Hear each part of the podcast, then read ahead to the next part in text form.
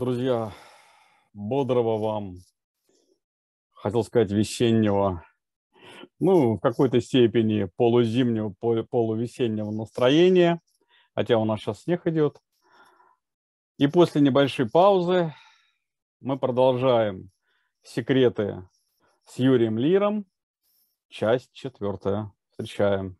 Добрый зимний-весенний день.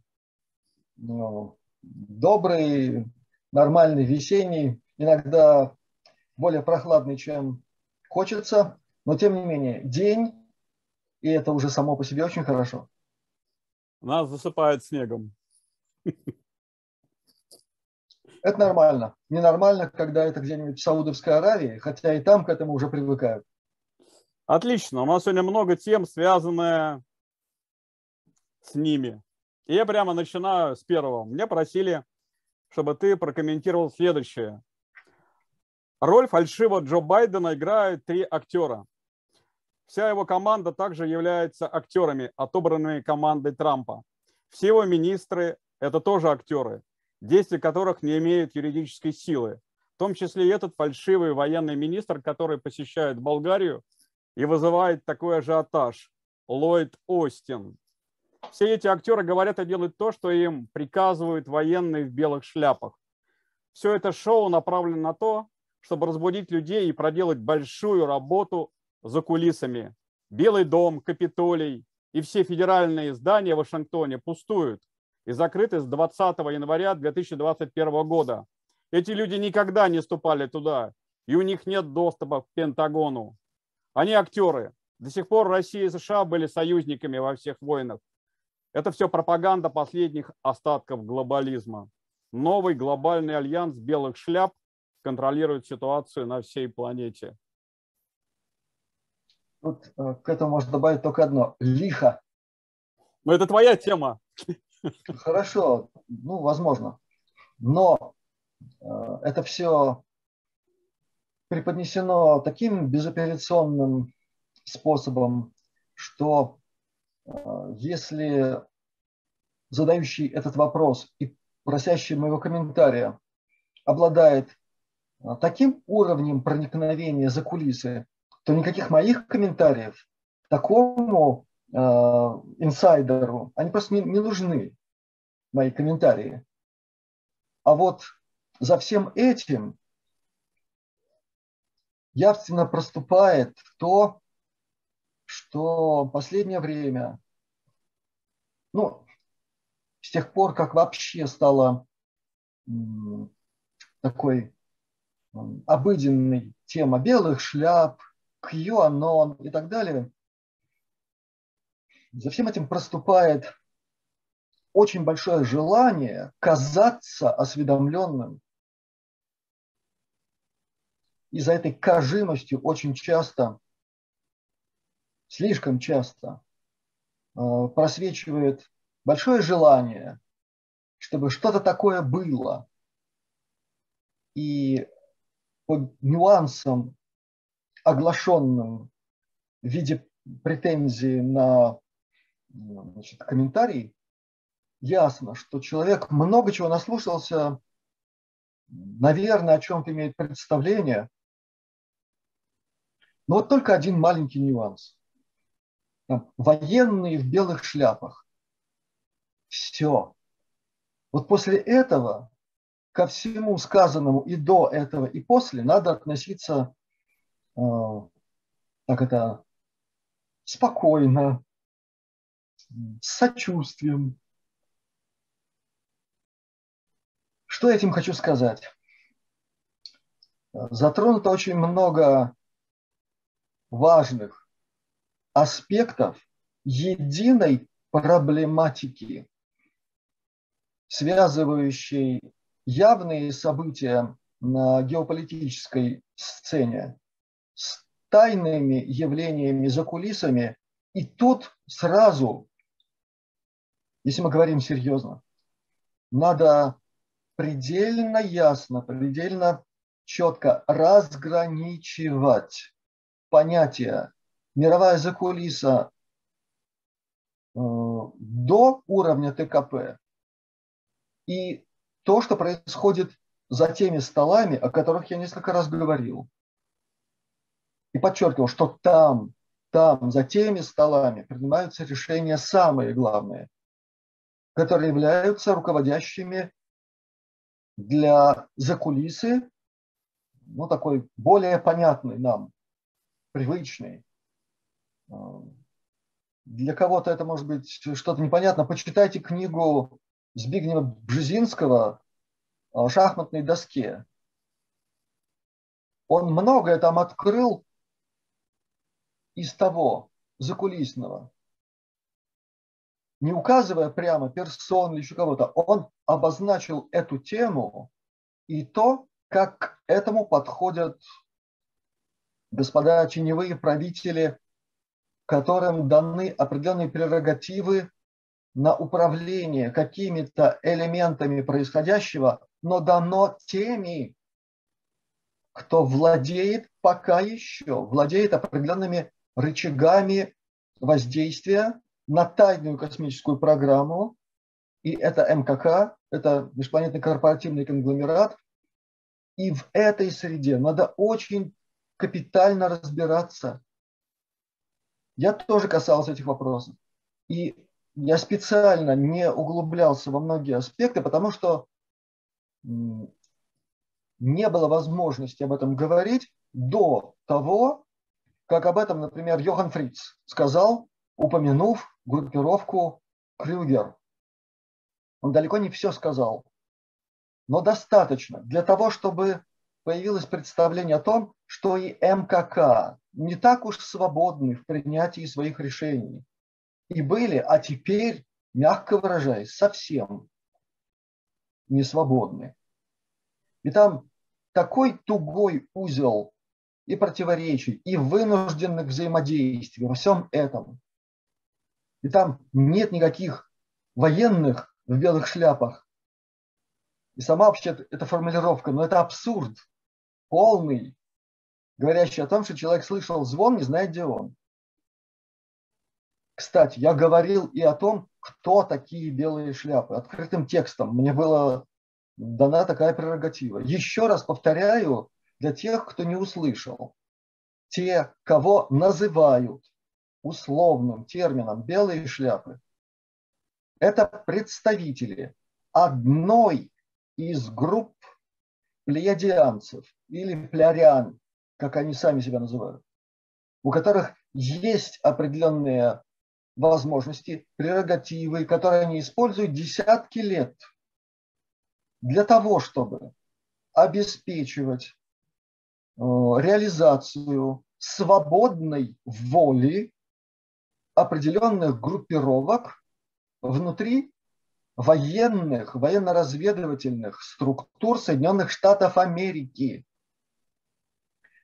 Кстати, поэтому, когда говорят, вот там главный кремлевский вождь тоже в белой шляпе, еще что-нибудь, это, вот, это такое же недоразумение.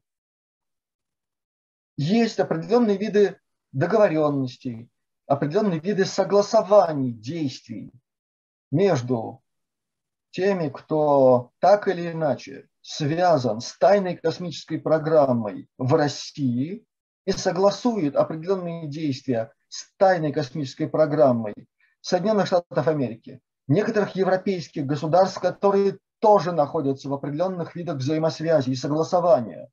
Это происходит регулярно, постоянно, нон-стоп, вся эта система взаимодействия. Но все-таки надо как-то отделять одно от другого и не складывать литры с метрами и совершать другие ошибки. Теперь, сколько там актеров э, по фамилии Бидон? Ну, если человеку, просящему комментарию, известно, что это три, вопрос, почему не пять?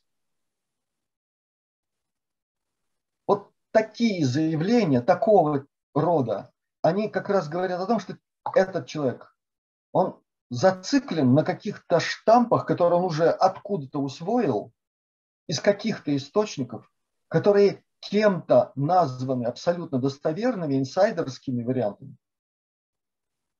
И ко всему этому надо относиться с величайшей осторожностью и холодным сознанием. при горячем сердце. Теперь, что можно сказать по существу? Что реально происходит сейчас? Во-первых, для тех, кто все еще озабочен, а есть такие, э, перспективой ядерной войны и так далее. Ее не будет. Есть другие, если мы говорим уж серьезно на военную тему, есть другие виды вооружений, не связанные с расщеплением атомного, так сказать, э, вещества.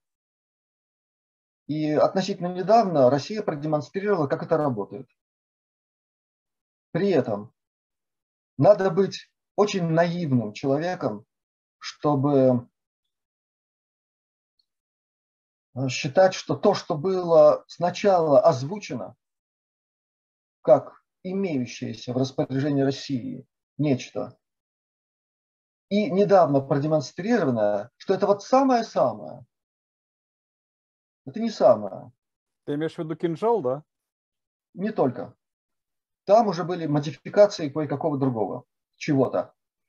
Потому что ну, те, кто внимательно слушали э, когда-тошнюю речь Путина, сопровождавшуюся мультиками, когда демонстрировался этот мультик про кинжал, когда были разговоры об этом, э, так сказать, э, устройстве, или, как говорят техники, изделии, там ничего не говорилось о плазменной рубашке.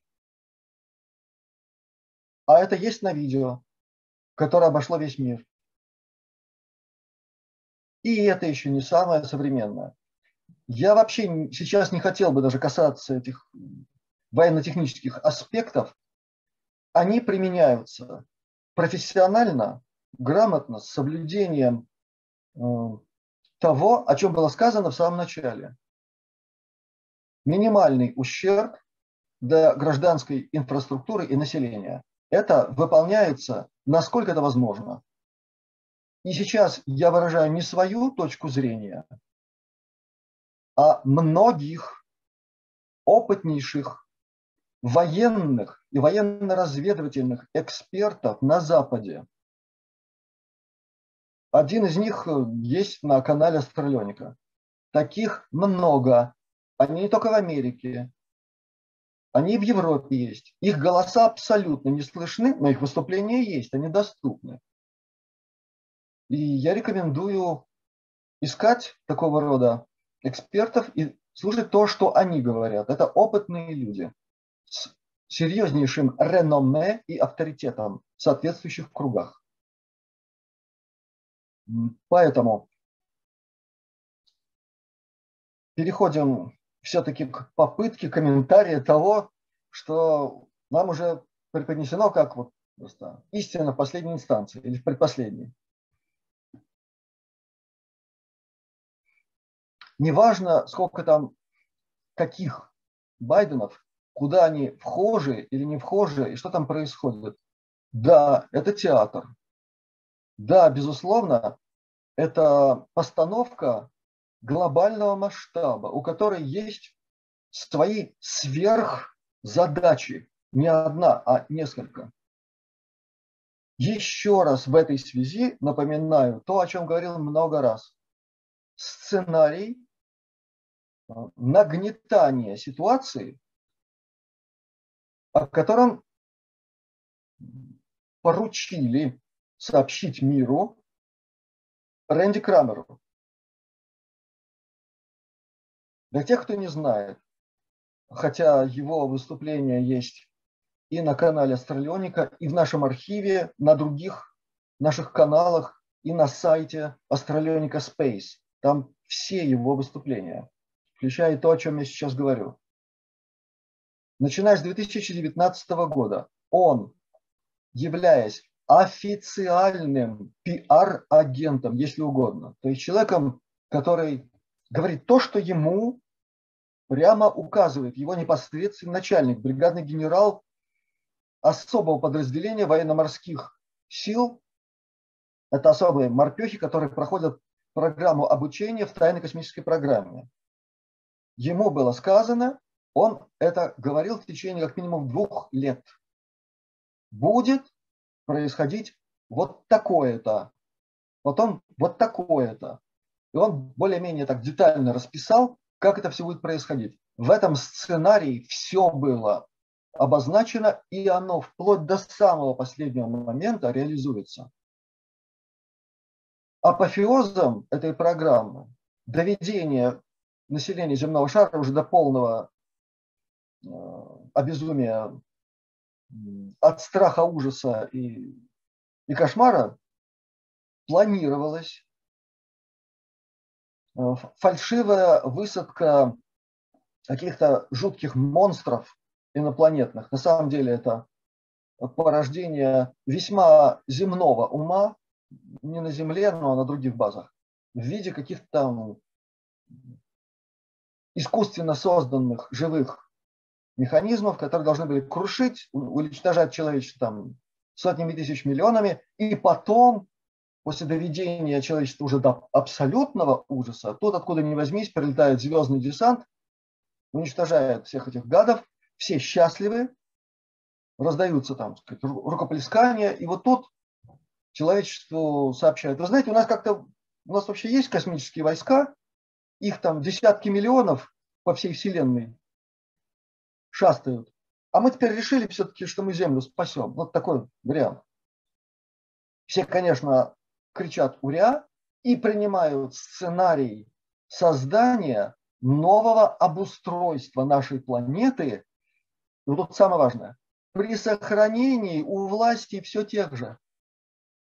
Вот суть этого сценария под который продавливались все главные игроки, у которых было и есть место за главным круглым столом в тайной космической программе.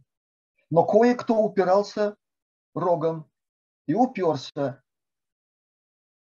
И эти кое-кто не позволили реализоваться этому сценарию, в котором и модная болезнь, и все, там все это было. Рэнди много раз об этом рассказывал, и я об этом говорил.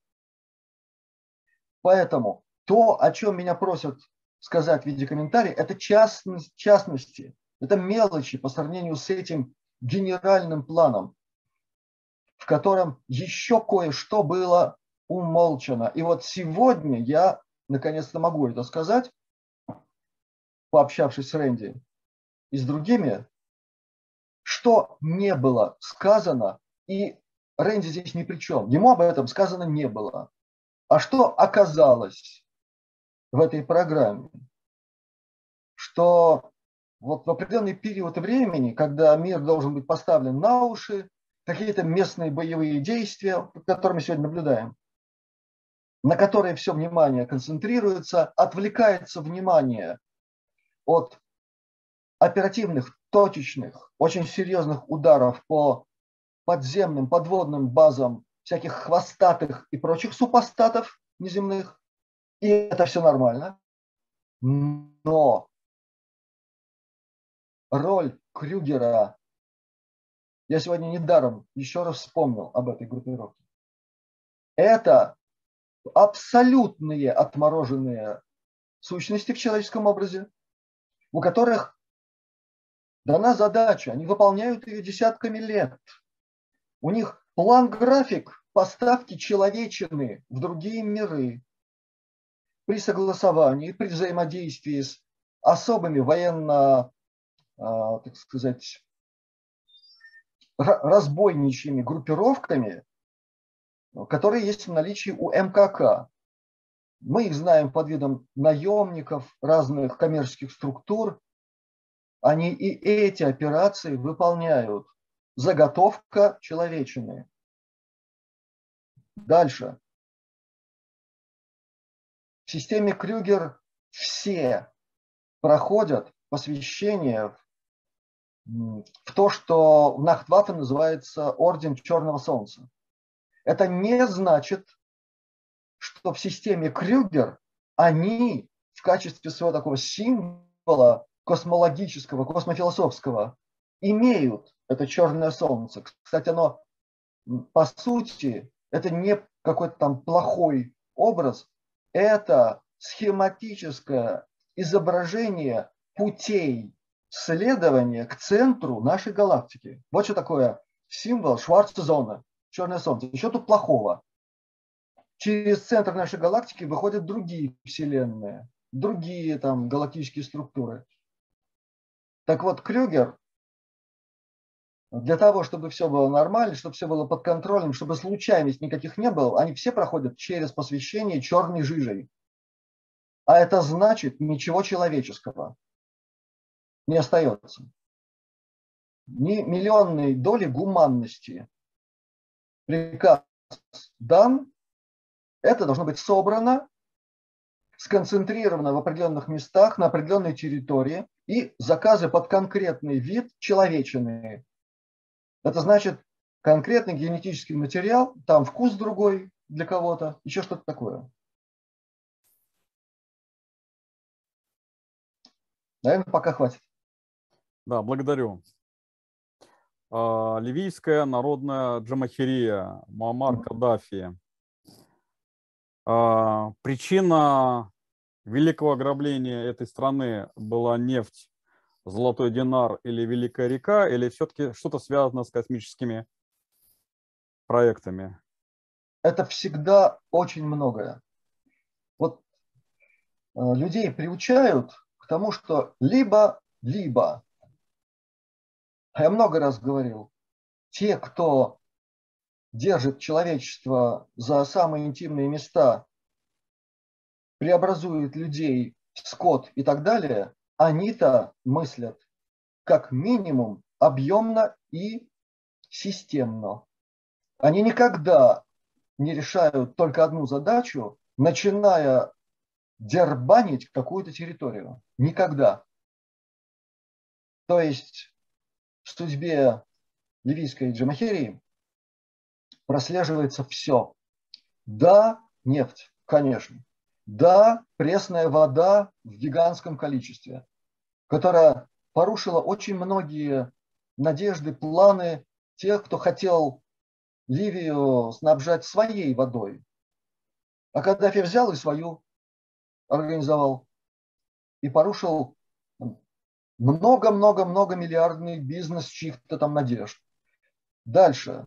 Конечно же, еще один элемент, о котором все уже знают. То есть э, человек, человека убрали, и все, и долги по отношению к нему вроде как списаны. Ну да, он Саркози должен, о, Саркози ему должен был большую сумму. И не только он, как выяснилось. В чем-то, в чем-то он был, конечно, человеком наивным, но сегодня, в наше время, в нашу эпоху космической бесчеловечности, наивность дорого обходится.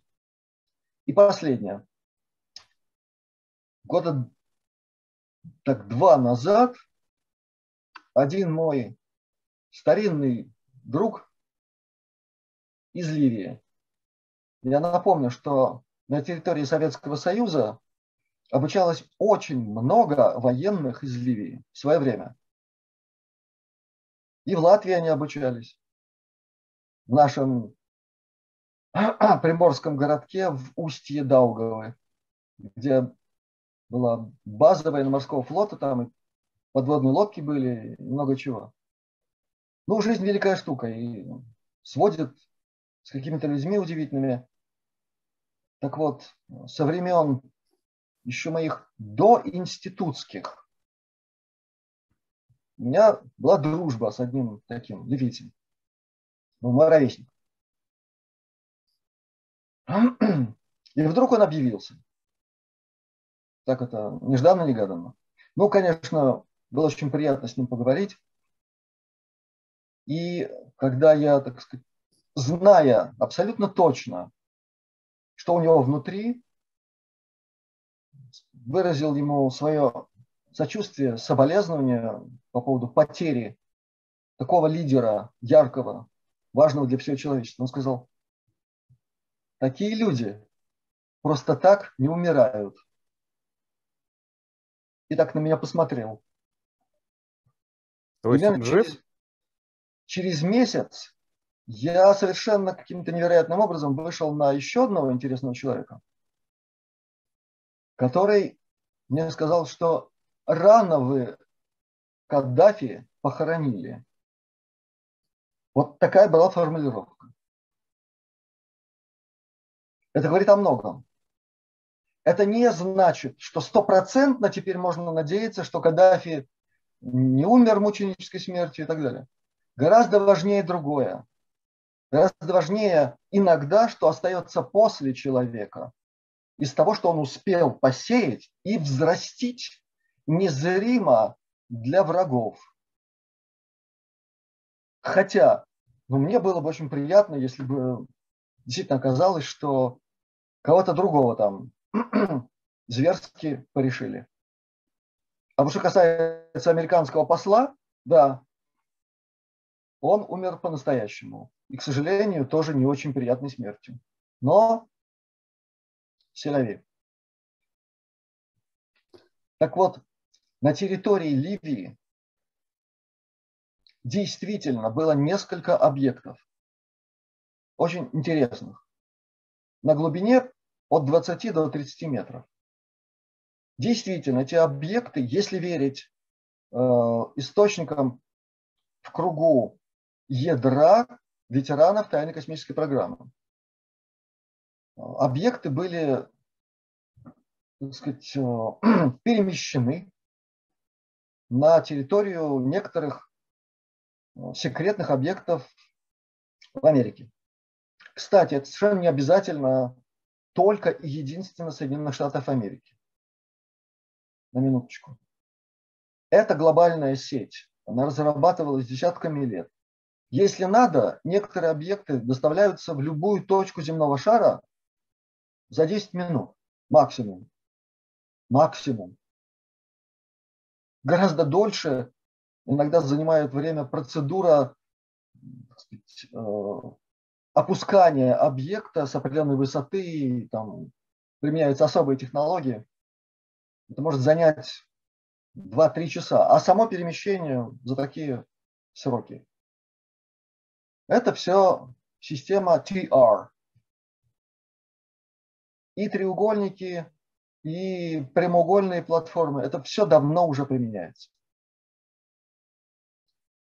И последнее. Как ни странно, но именно урок Ливии трагический, страшный и до сих пор еще кровоточащий, так что мало там не кажется – он оказался очень полезным. Для тех, у кого были еще такие определенные иллюзии, надежды на то, что куда-то там можно войти, что-то там согласовать, образовать какой-то такой э, взаимоприемлемый союз с кем-то, с чем-то.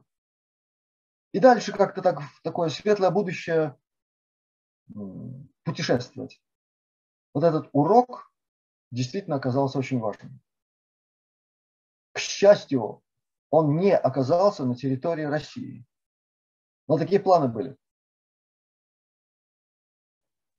Обама был президентом, если не ошибаюсь, тогда, да? Ну да, Нобелевский лауреат, премия мира. Понятно, благодарю. Так, ну, следующий вопрос у нас связан со здоровьем, точнее с отсутствием здоровья. Многие пишут, жалуются на то, что в последнее время что-то стало с памятью. Угу. Вот они задают вопрос, это вот реакция вот этого, вот этого, или что-то новенькое появилось? То есть вот у многих. Те, кто получили а, счастливое нечто под кожу, они поимели усиление эффекта, который мы все получаем оттуда. Все. И это факт. Я много говорил на эту тему о реальном влиянии компонентов этой небесной радостной гадости, которая модифицируются, между прочим. Они тоже не стоят на месте. И сегодня видно, как это все меняется. Многие замечали, например, не просто след в небе, идущий за самолетом, а какую-то такую темную полосу, которая над этим следом. Ну, это не какой-то особый выхлоп, это оптическое явление, от этого радостней не становится. Другое дело, что если вначале вся эта программа затачивалась под одни компоненты, потом были добавлены другие, потом третьи, и лист клевера постепенно преобразовался в Indigo Skyfold. Это последнее название, последняя модификация того, чем мы дышим. И вот там, кроме постоянно присутствующего наноалюминия, действительно есть психодепрессанты, нейродепрессанты уже конкретного действия. естественно, и иммунодепрессанты. Но если просто взять алюминий в его нано виде, кстати, тут очень много было диспутов, дискуссий, каких-то поливов, э, каких-то великих знатоков э, этой биохимии, токсикологии, которые так это, удивительным образом сгруппировались, начали кричать, вы ничего не понимаете, вы все там шарлатаны, алюминий никак на человека не влияет. Я многим из них поддакивал. Конечно, не влияет. За исключением нано алюминия, о котором эти умники, как оказывается, не имеют ни малейшего представления.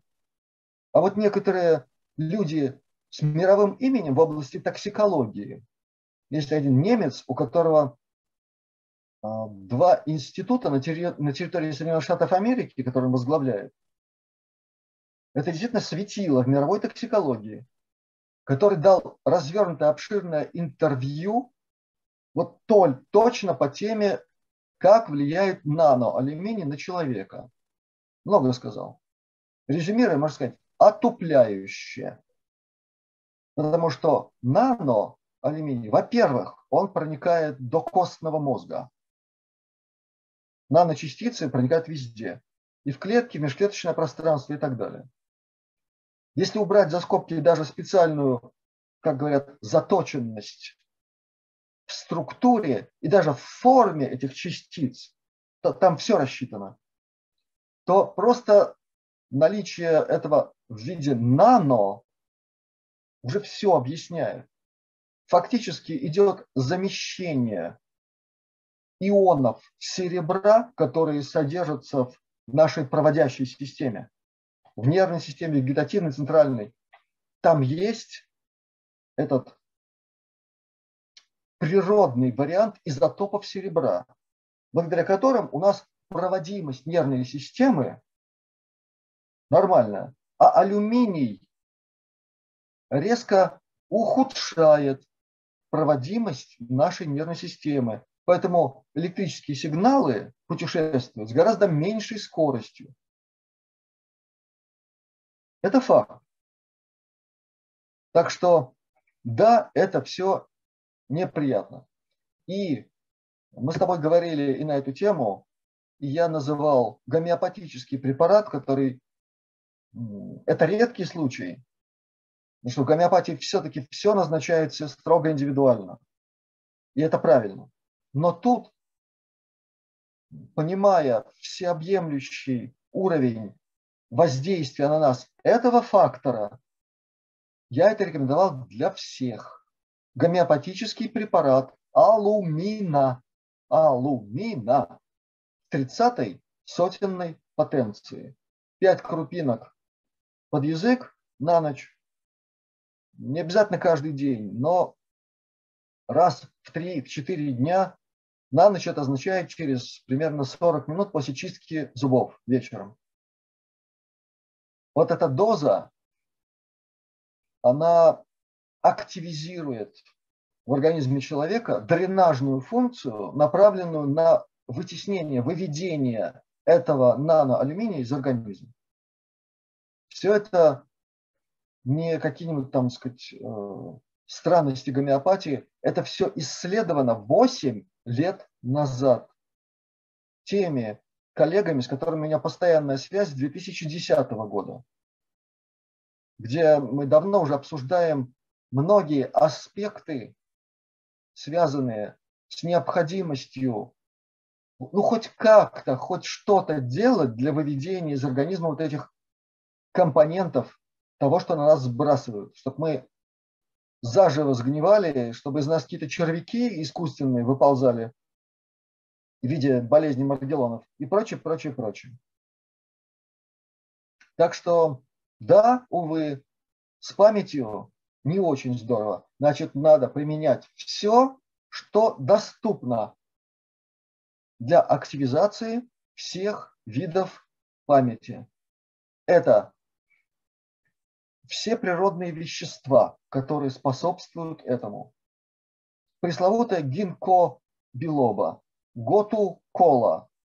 Есть много природных веществ, добываемых из растительного мира, которые помогают человеку ну, держать более или менее свой интеллектуальный уровень и помогать памяти. Дальше. В гомеопатии есть ну, достаточное количество препаратов, которые тоже влияют на функцию памяти. Но вот тут уже надо обращаться к конкретному гомеопату, который вас должен исследовать, понять, что вы за существо космическое, которому надо назначить конкретный гомеопатический препарат, и очень желательно конституциональный препарат как базовую терапию. Поэтому я думаю, что на вопрос ответили. Идем дальше. А, да, благодарю. Напоминаю сюжет от сериала «Визитеры». Там тоже что-то было у них с памятью. Ну, это уже немножко из другой области, но как знать, как знать. Во всяком случае, об этом я тоже говорил. Просто упомяну, когда мы обсуждали эту тему с э, ветеранами тайной космической программы. Кстати, немногие с удовольствием, так сказать, э, откликаются на эту тему. У большинства очень странная такая реакция дистанцирования от этого. Причем безотчетная. Ну, просто не хотят говорить и все. Даже не могут объяснить, почему. Но те, кто могут, они все э, знают каким-то образом. Кто-то из одной программы, кто-то из другой, кто-то еще почему-то. Они знают, что вот эти вертикально-зрачковые хвостатые, они тут очень сильно участвуют во всем этом. А, благодарю. А, следующее. Владислав, здравия. Посмотрел ролик с Ниной Колесниченко, получил заряд радости и света. Легко становится с такими людьми.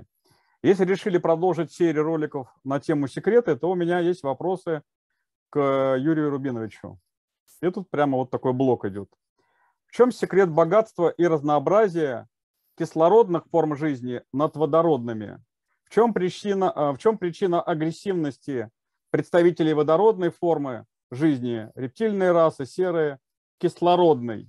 Как вы думаете, человечество будет отказываться от языковой формы общения в пользу невербальной, телепатической? По-моему, нынешний метод передачи информации между людьми от темных. Слова идут как коды. То есть идут прямо в мозг, минуя сердце, что позволяет манипулировать, кодировать поведение человека, загонять ложное мировоззрение. Благодарю. Окей. Okay. Значит, чем объясняется большое разнообразие форм жизни? Ну, собственно говоря, те, кто нормально в школе изучали химию и биологию, должны как-то понимать, в чем тут дело. Кислород по отношению водороду гораздо более активное природное вещество, э, которое обеспечивает очень много важных процессов, которые можно объединить одним словом – горение. В этом смысле водород более инертен. И относится, кстати, по пентасистеме, сразу понятно, о чем идет речь. Водо, род, какая-то стихия. А если мы говорим о кислороде, который поддерживает все виды горения, окислительной реакции, то тоже понятно, что тут к чему. И когда мы говорим о живом мире в нашем понимании, а наше понимание – это биофизика, это пентасистема, это пятеричный принцип проявления жизни. Это пять осей симметрии у живого существа. В таком случае ну, все абсолютно ясно. Это действительно среда, в которой процессы идут на гораздо больших скоростях. Вот почему. То есть то, что будет, конечно же, будет эволюционировать в водородной среде, это будет эволюционировать ну, невероятно долго по сравнению с теми же формами жизни, перенесенными в кислородную среду. А на Земле много таких форм жизни. Алекс Кольер об этом говорил много раз. Значит, Билли Майер об этом говорил. Многие другие проверенные контактеры рассказывали. Дальше, Эмери Смит, инсайдер, ветеран тайной космической программы, военный медик-биолог, он рассказывал о путешествиях в качестве исследовательской группы на другие миры, другие планеты, звездные системы. Он и об этом рассказывал. Ну, не прямо уж так а применительно к активности одной формы жизни к другой, но он описывал то, что они там видели. Отсюда совершенно ясно, что мы живем в окружающей нас среде, стимулирующей скорость эволюции всех форм жизни. Дальше. Я бы не согласился с утверждением, что ну, прям вот все представители водородной среды эволюционирующие, относятся агрессивно по отношению к представителям кислородного мира, так условно если назвать. Напомню, просто напомню то, что говорил и Алекс Кольер, который как раз по сравнению с другими больше всего действительно рассказал об о представителях водородной среды, кислородной, о взаимодействиях между, между ними, он тоже назвал эти, этот пропорциональный вариант. Примерно 95% космических рас и цивилизаций относятся к нам либо позитивно, либо нейтрально позитивно, либо нейтрально. И только 5% действительно проявляют себя агрессивно, захватнически или еще каким-нибудь таким неприятным для нас образом. Так что, ну, это преувеличение. Если мы говорим о конкретных представителях конкретных космических рас, то и здесь надо углубляться в тему и разбираться досконально. Алекс Кольер, в частности, говорил о том, что драконицы. Главная их ветвь или э, основная такая генеалогия, идущая через их королев и так далее, это императоры, императрицы и прочее. Они относят себя к существам, пришедшим из водородного мира. Значит ли это, что они там в нем и существуют? Нет.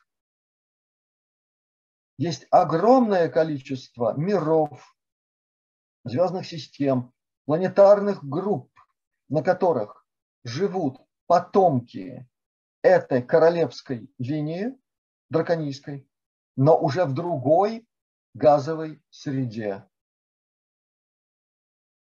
Этим я хочу сказать, что касаясь этих вопросов, надо быть готовым к такому колоссальному разнообразию информационному обо всех этих полях жизни, что голова закружится. И в этом смысле здесь обобщение не очень уместно. Надо всегда говорить о конкретике. Кстати, ребята, которые прошли через ТКП, вот с ними разговаривать одно удовольствие. Никаких допущений, еще чего-то. То ты говоришь вот об этом, я знаю об этом вот это, давай говорить об этом. А там я не был, там я не был, у меня такой опыт. Поэтому я всем всегда предлагаю не растекаться мыслью по инопланетным древам, а говорить всегда применительно к конкретному виду живому, у которого есть по отношению к нашему виду живому те или иные виды отношений. И следующий момент. Что касается языка, ну не всегда земное человечество использовало акустику, то есть звуковое поле для общения. Об этом известно из оккультно-эзотерических источников. Прочитайте, пожалуйста. Если очень сложным кажется тайная доктрина, она действительно очень сложная и сейчас уже архаическая, можно сказать, в изложении книга. Ее надо было в конце 19 начале 20 века штудировать целыми научными коллективами. Как это делали, я постоянно об этом говорю, немцев Анненербе. Вот они штудировали как немцы. Гораздо позже, в начале 20 века, появилась уже космогоническая концепция Макса Генделя, в котором вся эта космогония изложена гораздо более понятным языком. Дальше нам посчастливилось, нам, русским, посчастливилось иметь Александра Клизовского с его новым миропониманием современной эпохи в трех томах, где все это изложено еще более просто. Затем, для того, чтобы а, еще упростить, еще более билетризировать всю эту историю, были написаны космические легенды Востока э, Стефаном Стульгинским. Это вообще такая сжатая вытяжка из многого этого.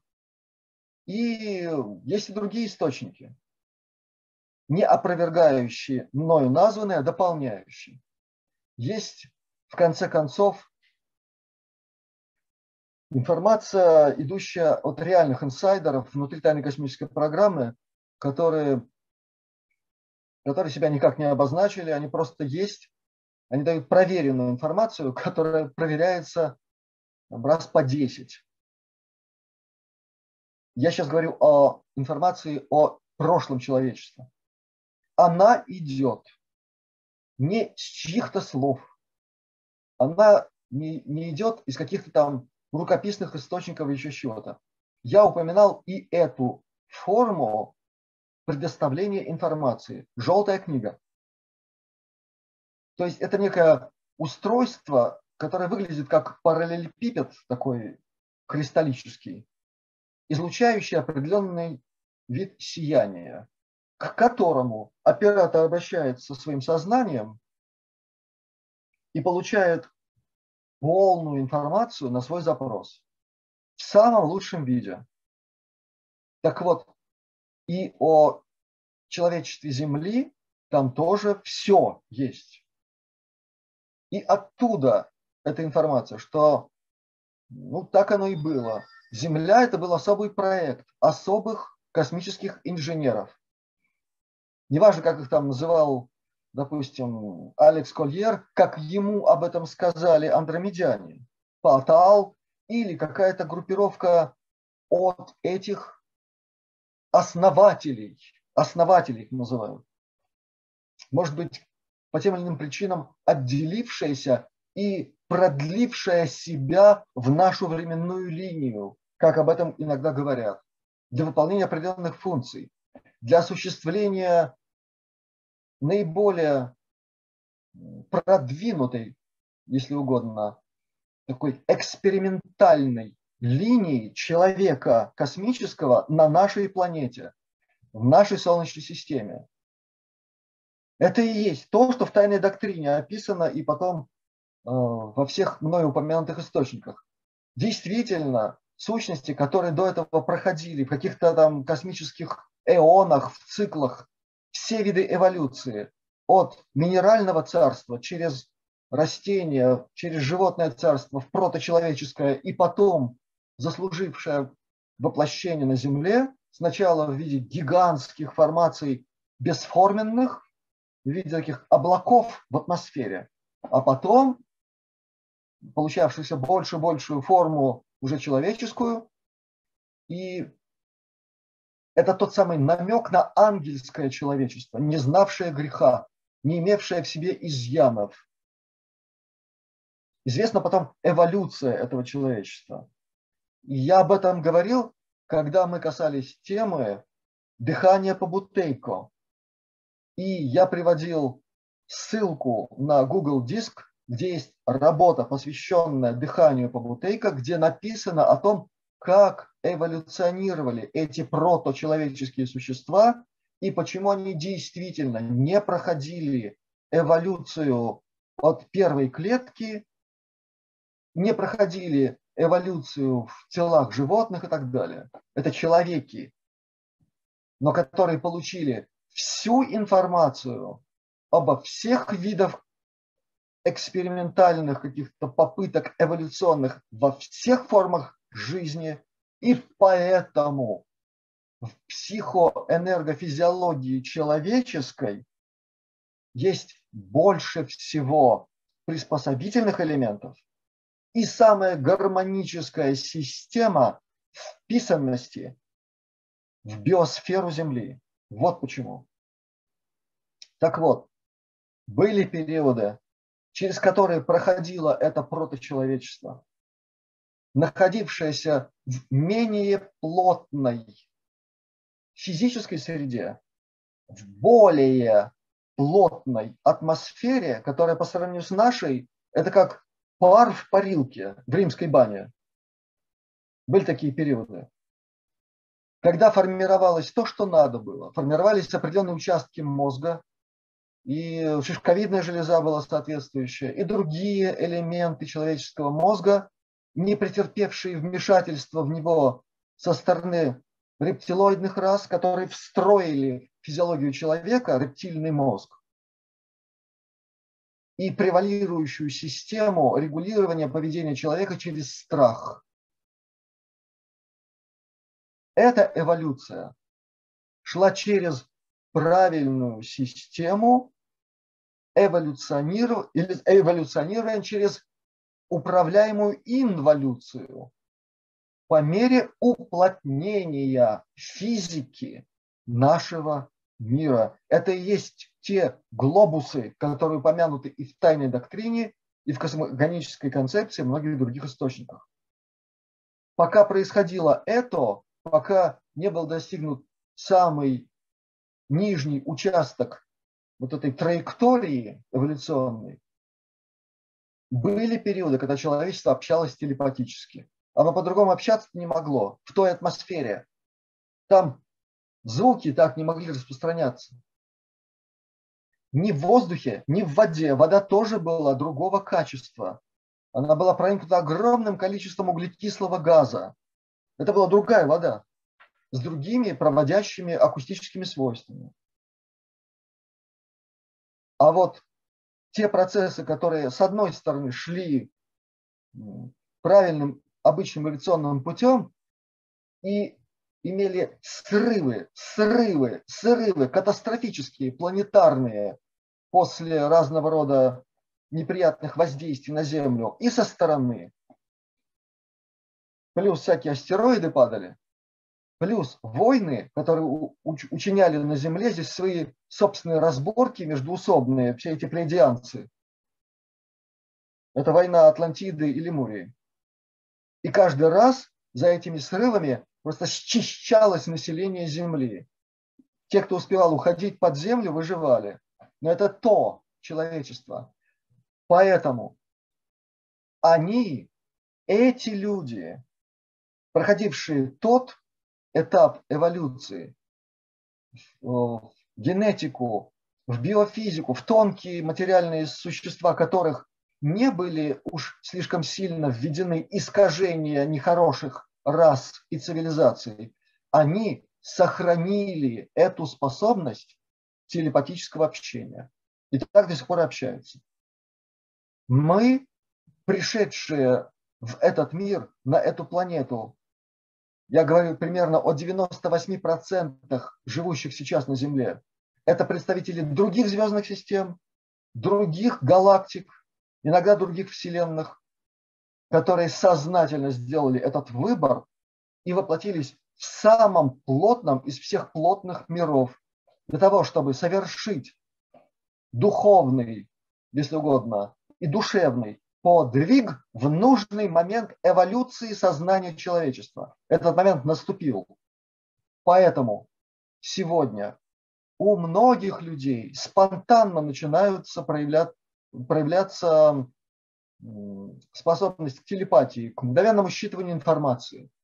Многие не отдают себе отчет и считают, что это случайности какие-то. Ну, огромное количество таких случаев. Человек о ком-то подумал, звонок от этого человека. Сколько угодно сегодня таких случаев. Это не случайности, это уже статистика. Или способность послать другому целительную мысль, и человеку становится легче. Я десятками получаю сейчас такие письма. Должен только уточнить. В связи с тем, что мне все больше и больше пишут о благотворном влиянии на них двух факторов. Первый и главный – это уже ставшая привычной необходимость читать мысленно воззвание к светлым силам космоса. Что-то с людьми начало происходить правильное, как мне пишут. Это не значит, что все там болячки проходят, у них начинается что-то такое, по сравнению с чем их физиологические, физические недуги, недоразумения, которые есть у многих, они уже воспринимаются как то, с чем можно мириться. И все-таки мы разбираемся со многими из них. И второй фактор – музыка, которая не слышит на нашем канале. Много раз об этом говорил. Я не считаю необходимым все время об этом говорить, но и тут не могу умолчать. Да, она влияет. Да, она влияет позитивно. Я не знаю почему, но так уж получается, что мне пишут люди тоже все чаще и даже указывают композиции, какая из них, каким образом на них влияет, э, чему помогает выздоравливать в теле. Прям так и пишут. Так вот, есть разные частотные настройки и многое другое, но некоторые не обращают внимания ни на что, им все прекрасно помогает жить, чувствовать себя прилично или, если не очень хорошо, настраиваться на процесс самооздоровления. И вот самое важное. Многие заметили, что после прослушивания какой-нибудь из музыкальных композиций, и если они о ком-то подумают, этим, о ком подумали, становится лучше, легче. Все больше этой информации. Это просто констатация, это не призыв к чему-либо, это и есть свидетельство ускорения процесса перехода нас на другой тип общения. Пока такой, пока не очень осознаваемый. И последнее. Конечно, есть вербальная магия. Конечно, конечно, есть примитивные элементы сугестии. В конце концов, нейролингвистическое программирование. Да, это все есть. К сожалению, это все присутствует в нашем мире с подачи нехороших сил. Прежде всего тех, кто нуждается в управляемом человечестве, кто нуждается в людях, которыми можно манипулировать. Поэтому, как никогда сегодня, важно следить за гигиеной собственных мыслей. Оттуда все начинается. Потому что мысленный строй твоя вибрация, на которой работает твой мыслительный аппарат, это и есть ответ на вопрос, будет на тебя какое-то воздействие плохо влиять или не будет, или оно будет отправлено в никуда. От нас все зависит. Потому что желающих манипулировать, вагон и маленькая тележка, ими им легион, но только от нас самих зависит, допустим мы в наше мыслительное пространство чужой ключевой формуле или будем хозяевами собственного мыслительного аппарата. Вот так. А, благодарю. А у нас сегодня будет музыкальная композиция традиционная? А, я надеюсь. Но не сейчас, конечно. Ну, я понимаю, пришлешь, да? Да. Так, хорошо, благодарю. Все интереснее и интереснее становится. Следующий вопрос. Возможно ли двигатели и механизмы, которые нас окружают сейчас, выделяющие вибрации, переделать под полезные вибрации для здоровья? Можно ли их настроить на благо, которое сейчас существует, или создать излучатели, которые перекодируют вредные излучения или созда- создадут защитный экран для энергетики человека? Вопрос возник из-за того, что ощущаю, ну это вот пишет мне человек, а, угнетающее воздействие, дурение, утомление от работы дизельного двигателя, с которым приходится иметь дело почти каждый день подолгу. Юрий Рубинович, мне кажется, может связать данный вопрос психологией, философией тварей, под контролем которых протекает жизнь человечества сотни лет. Благодарю. Вот такой ну, вопрос очень вопросе. интересный вопрос. Он действительно, он действительно имеет отношение к негативному влиянию на человечество через создание низкочастотного вибрационного поля. И дизель тут, да, это лыка в строку. Есть это. Поэтому в Европе их запретили машины? Ну, Или не там только другой? поэтому. Там другие причины, хотя все это так, Филькина грамота, там одно запрещают, а тут же организуют производство и гораздо более вредное, чем то, что запрещают. Между сплошь и рядом. Здесь надо говорить о, другом.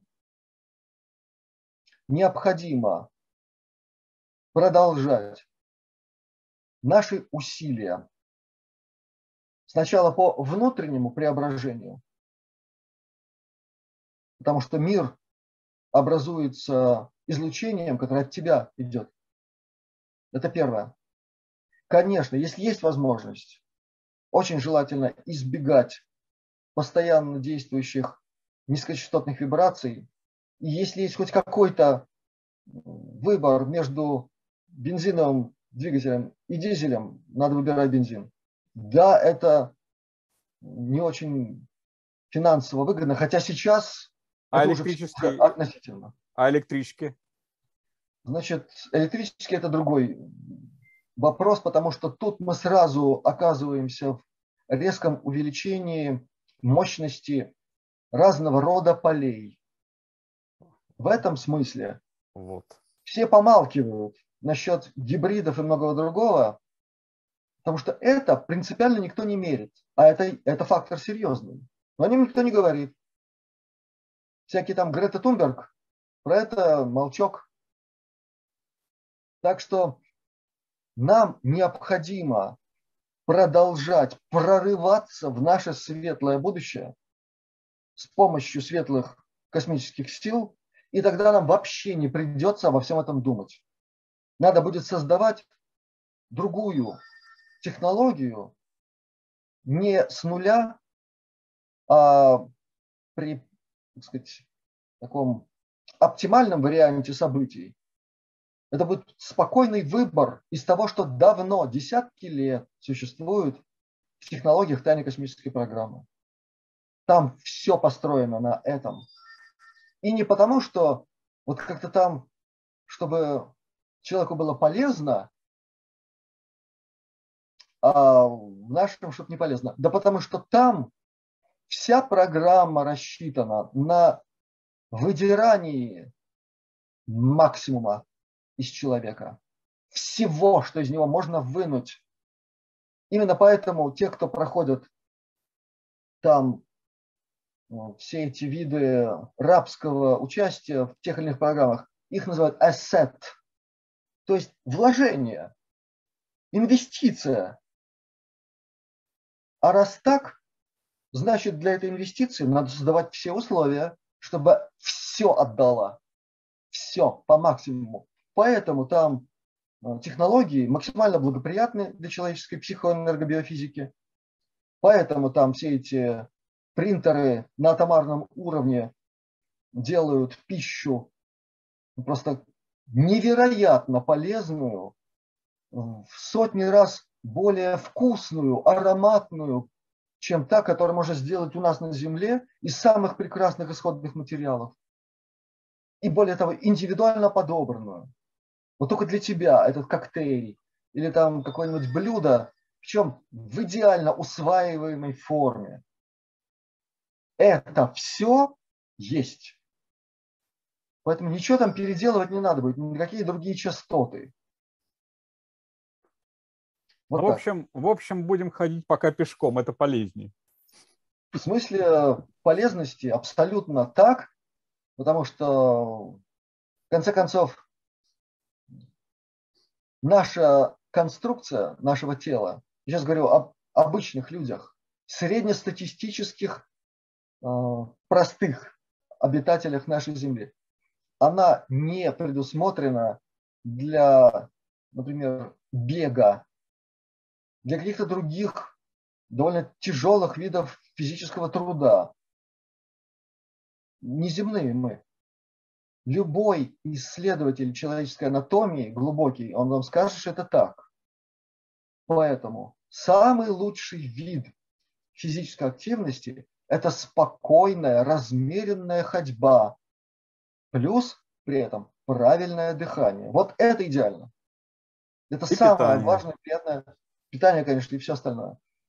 Но это не значит, что вот никто не должен бегать. Ну, есть у нас племена, которые, у которых другая какая-то, между прочим, анатомия и физиология, другая. И этнологи это все знают. Но таких не очень большинство друзей наших каналов. Да. А, благодарю. А, Елена задает вопрос. Всем мира, добра, любви и здравия. Вопрос Юрию. Какую роль, кроме физиологической, в жизни человека играют зубы? Почему у одних они в прекрасном состоянии, хотя за ними особо и не ухаживают, а у других при тщательном уходе они постоянно портятся. Дело только в генетике. Почему детей в одной семье имеют место оба этих сценария? Благодарю сердечно, Елена. Про слюну Человек мы тогда существо... говорили, теперь про зубы. Человек – существо космическое, имеющее э, в себе много чего. И в тонких телах, и есть карма, ее никто не, не уничтожил пока что. Мы сейчас изживаем усиленно, убыстренно, и поэтому нам не очень комфортно сейчас. Этот фактор чрезвычайно важен. Те, кто знают принципы оккультной анатомии, оккультной физиологии и связи кармы с э, определенными структурами человеческого тела, они мгновенно все понимают, им ничего объяснять не надо. А, там просто зеркальная система отображения. Вот самой прочной частью человека, нашей физической сути, является костная структура, правильно? Она держит всю внутреннюю систему. И она является основой нашего опорно-двигательного аппарата, и так далее. То есть это крепость наша, это отражение духа, духовной ипостаси человека. Вот что такое кость. Намек понятен? Да. А человек приходит в наш мир-то с духовностью, которую нарабатывал в другие воплощения, а с ним могли быть какие-то проблемы, я сейчас затронул только самый-самый простой уровень отображения вот этого на нашей физиологии. А там же есть еще и другие элементы. У нас же другие есть ипостаси человеческие. Там есть душа, у нас есть и энергетика. И это все имеет на себе печенья в XIX веке оккультисты, из предыдущих жизней. Это все связано воедино. Поэтому это может проявляться в проблемах с зубами. А дальше, если мы говорим об этом с точки зрения медицины, я опять перехожу на язык гомеопатии. Строго индивидуально. Все надо рассматривать. И бывают случаи, когда, изменив питание, можно многое поправить. А изменив питание и дыхание, поправить еще больше. А иногда нужно попринимать какой-нибудь гомеопатический препарат. И это работает. Но тут уже надо понимать инерцию этих процессов и не ждать мгновенного результата. Но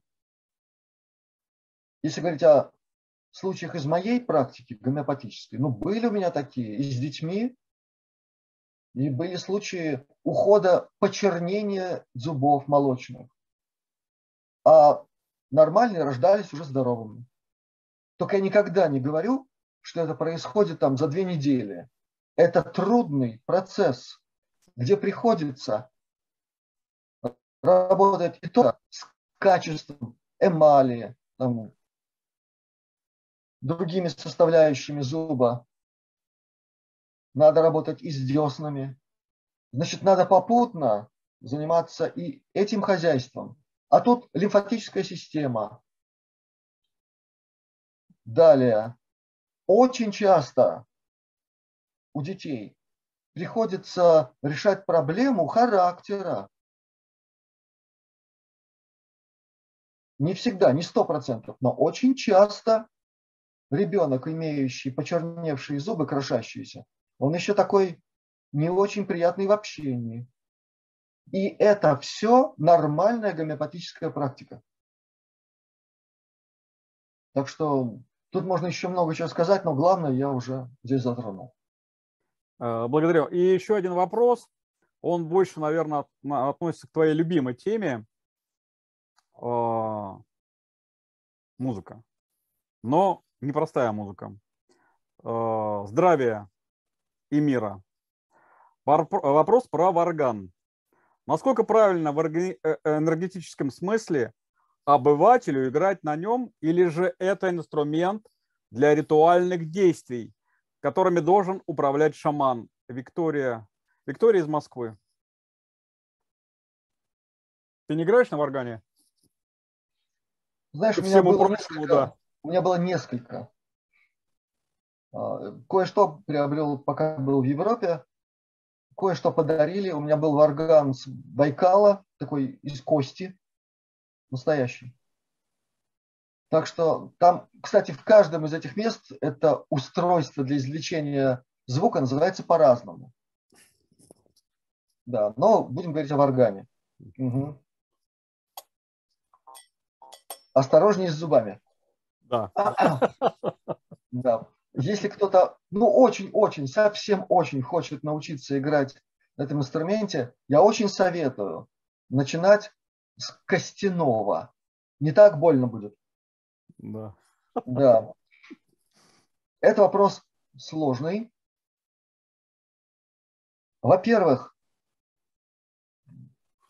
надо сначала понять, а почему тебя потянуло к этому? Но если потянуло, если ты чувствуешь какой-то внутренний, явный такой трепет душевный к этому звуку, к такого рода обертоном. Там же ведь обертоны работают очень да. сильно. И это все, конечно же, связано с техникой горлового пения. Это явление на физике, на акустике примерно одного порядка. Это извлечение обертонов. Но этим действительно не надо а, баловаться. Я очень много могу сказать на эту тему. У нас не хватит времени, даже если мы целиком посвятим следующую нашу встречу. Я просто хочу сказать, что надо научиться внимательно себя слушать.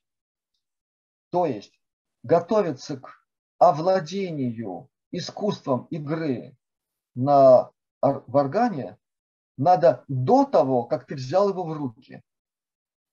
Во-первых, надо научиться работать с дыханием. Тут не просто рот открыл или прикрыл. да. Это работа еще и с дыханием. Очень важно, потому что тут, тут такие нюансы работают. Будь здоров. Дальше. В извлечение звука вовлекается вся черепная коробка.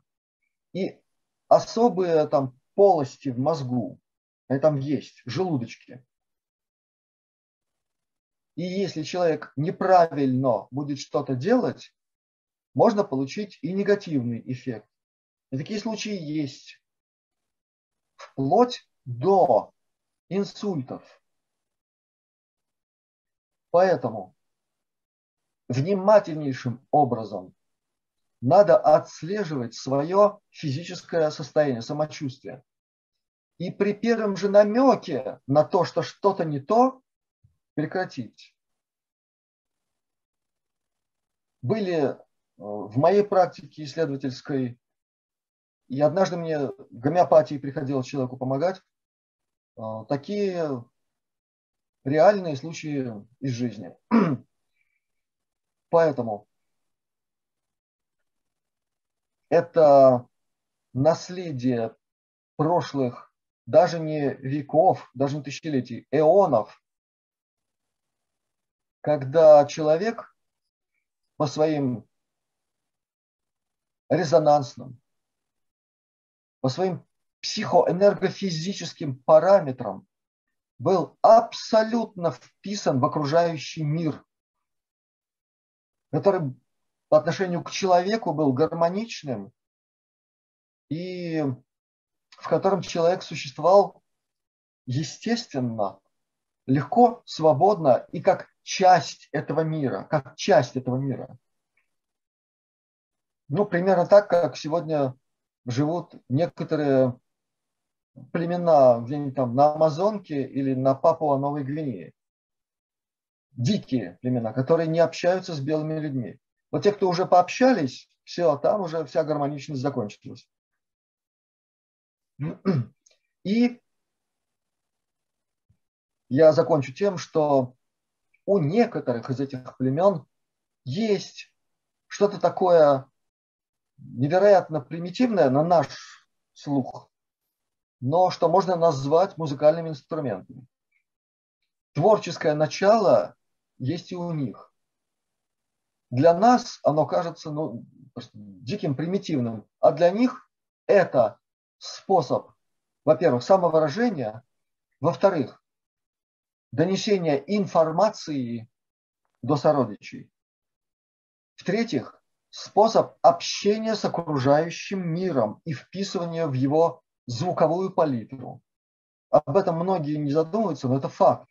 Это мы просто изнасиловали окружающий нас, уже изнасилованный мир, который превратился в неживой, каменной джунгли. Да мы еще и устроили какофонию невероятную из всех видов звуков, которые нас уничтожают, включая музыку, с позволения сказать. Иногда такое услышишь и просто нет слов.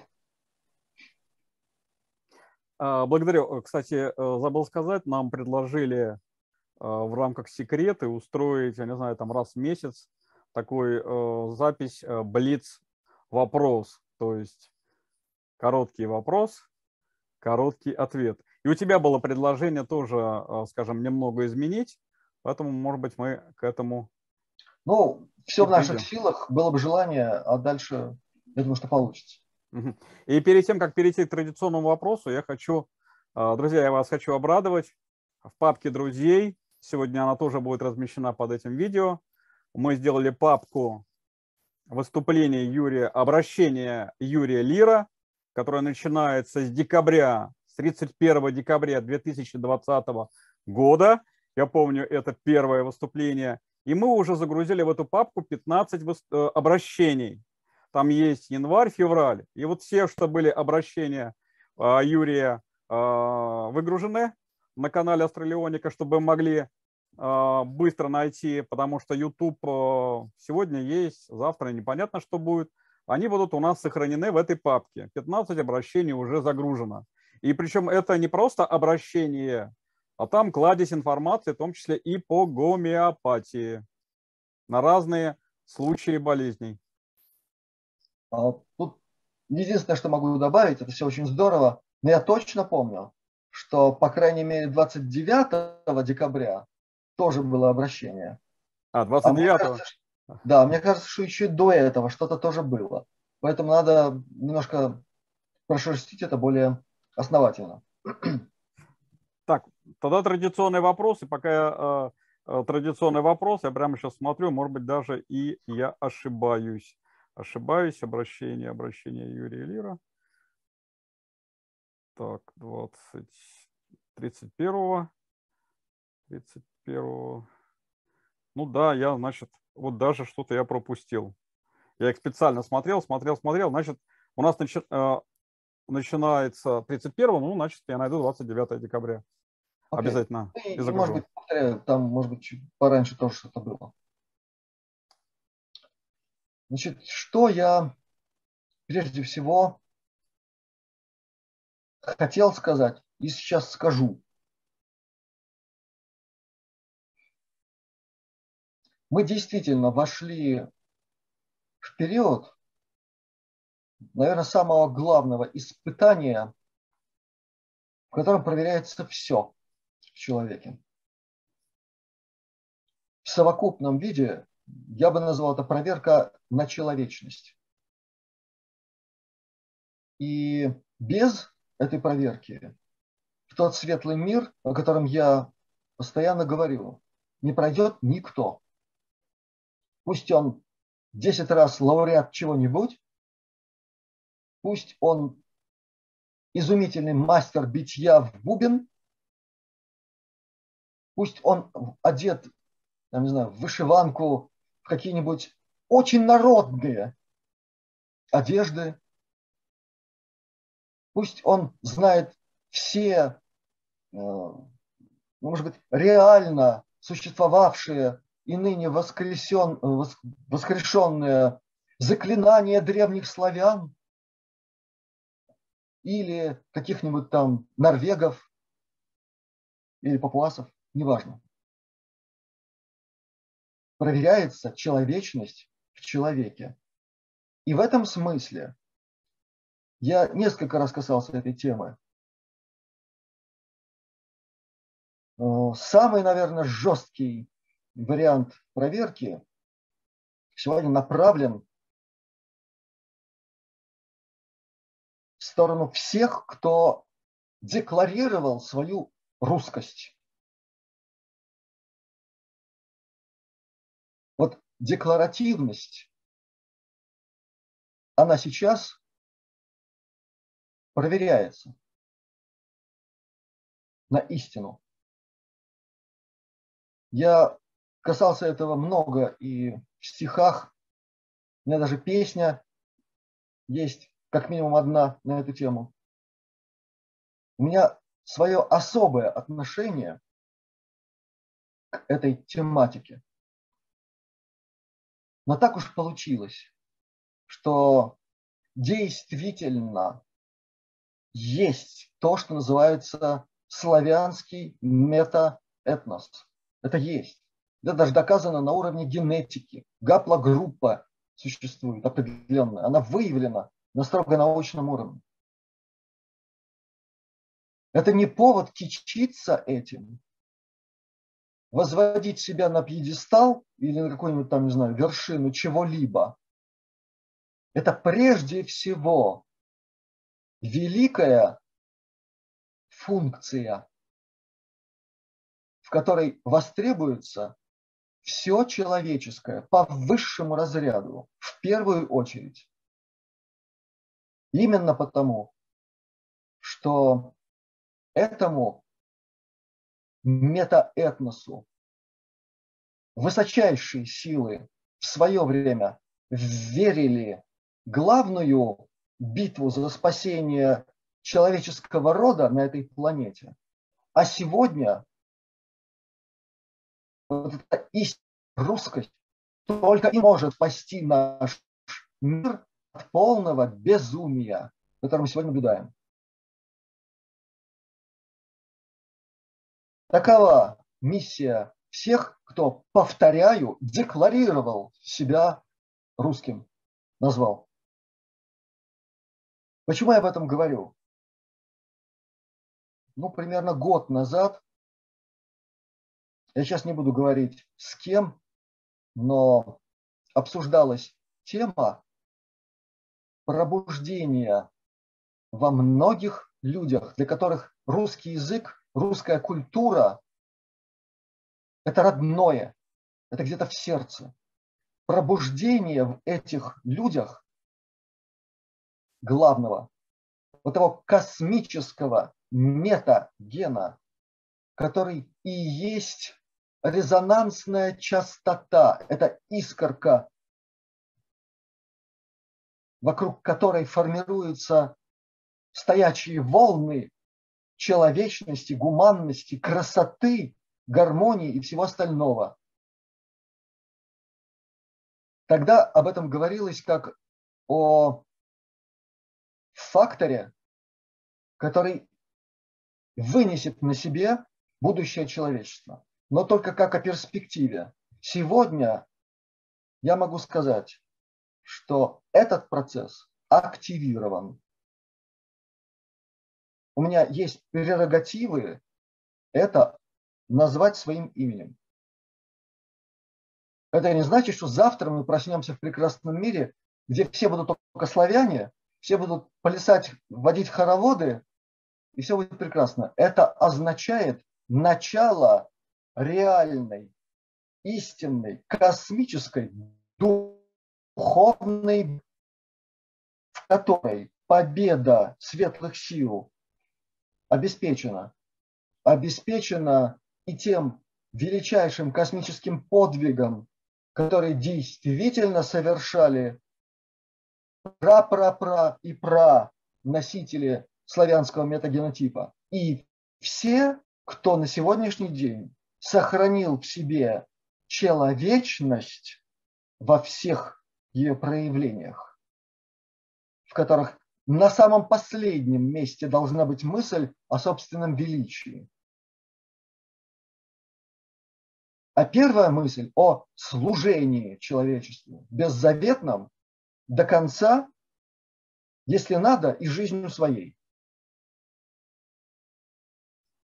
Этой теме я сегодня посвящаю завершение нашей беседы. И будет сегодня три стихотворения. Русскость – это особый дар – светом сердца, живущих вольно. Мы привыкли держать удар, даже если смертельно больно, даже если кровавый мрак застит будущего зорницы. Не одержит победу враг, нас миллионы, не единицы.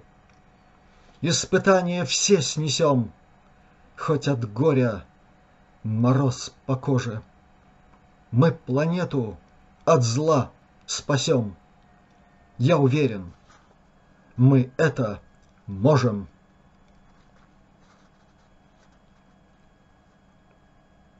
В дни трагедий роковых, О, мать Россия, мы с тобою, И в испытаниях огневых Мы вместе огненной судьбою. Преодолеем все, пройдем тропой отвесной к сути слова. И путь к спасению найдем, и возродимся в свете снова.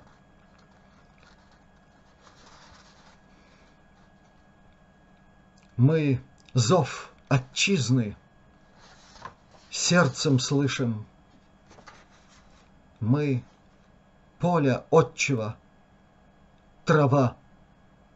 В нас русский дух, мы Русью дышим, и нами Родина жива. Благодарю. Благодарю тебя. Друзья, у нас сегодня были очередные секреты с Юрием Лиром. Продолжение следует, и э, сейчас еще будет музыкальная композиция. thank you